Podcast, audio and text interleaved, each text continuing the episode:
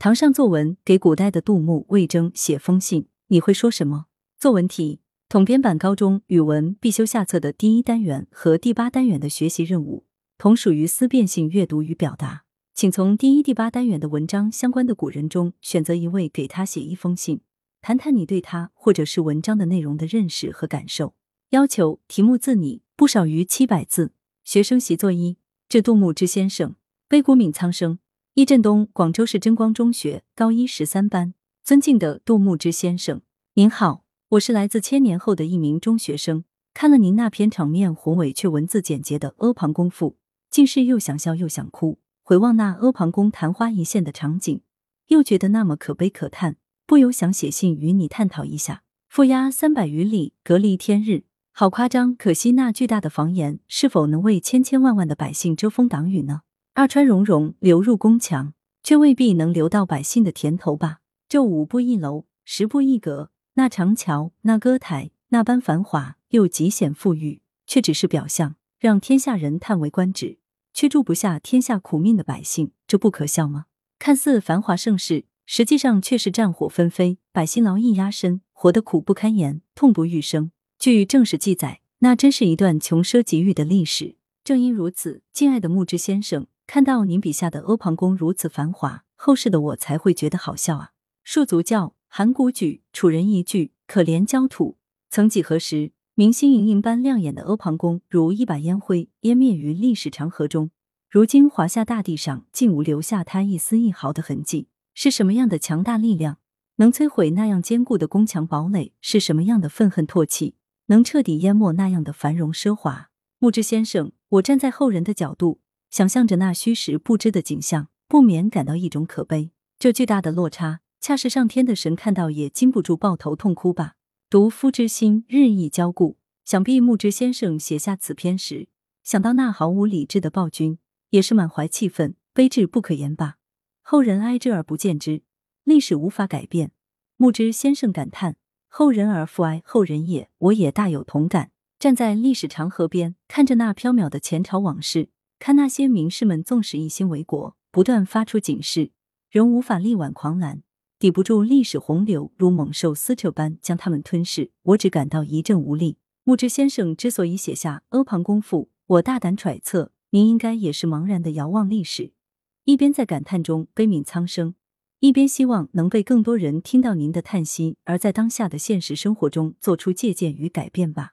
写下此信，我正是想表达对您的所悲所叹的理解与认同。您字里行间所不能明说的，我想我也许懂了。此致敬礼。学生易振东。学生作文二。致魏玄成先生，只做正臣，不做愚臣。朱永宁，广州市真光中学高一十三班。尊敬的魏玄成先生，您好，我是二十一世纪的一名中学生，在这里给您写信，聊表敬意。我是在历史课本上第一次认识你的。盛唐之景，贞观之治，少不了一个做见人之敬的您。后来我学到建太宗十思书，固本俊元，十思九德，足见一代政臣的诚恳与智慧。让我感慨的是，您一生为人臣子，却只做正臣，不做愚臣，只做天下人的臣子，而不是只做皇帝的私臣。您说，兼听则明，偏信则暗。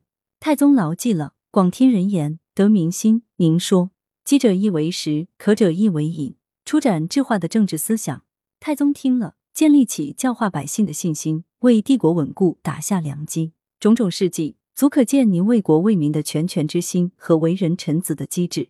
您立在历史上的身影，用文贞来形容，的确再贴切不过。这更让我对您产生好奇。查阅更多关于您的故事，我发现您的成长并不一帆风顺。年少时，父亲去世，出家为道士的您依然刻苦读书。正是这段经历，让您更能深感百姓疾苦，让您更能同情百姓，爱惜民力。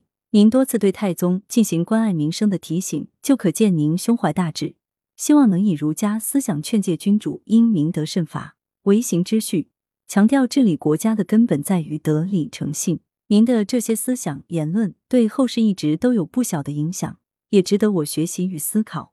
令我意外的是，历史上的你其实还十分可爱和有趣。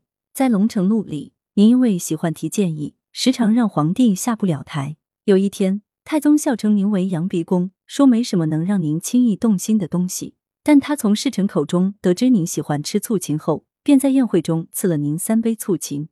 您食指大动，饭还没吃，就让盛菜的盘子见了底。太宗因此笑话您，您却从容地说：“君主喜欢无为，臣子自然不敢有什么偏好。臣职做从事，就好这一口罢了。”让君王默然有感，叹息良久。您的敢为敢言与率真，让我也不禁失笑。您果然是一代直臣，也是一代正臣。而您也有幸在南行的正臣路上遇到了难得的明君，这才开创了历史上的一段盛世。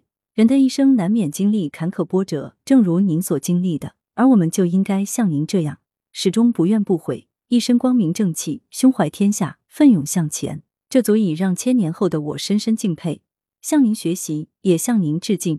此致，谨祝福安。学生朱永宁，教师点评。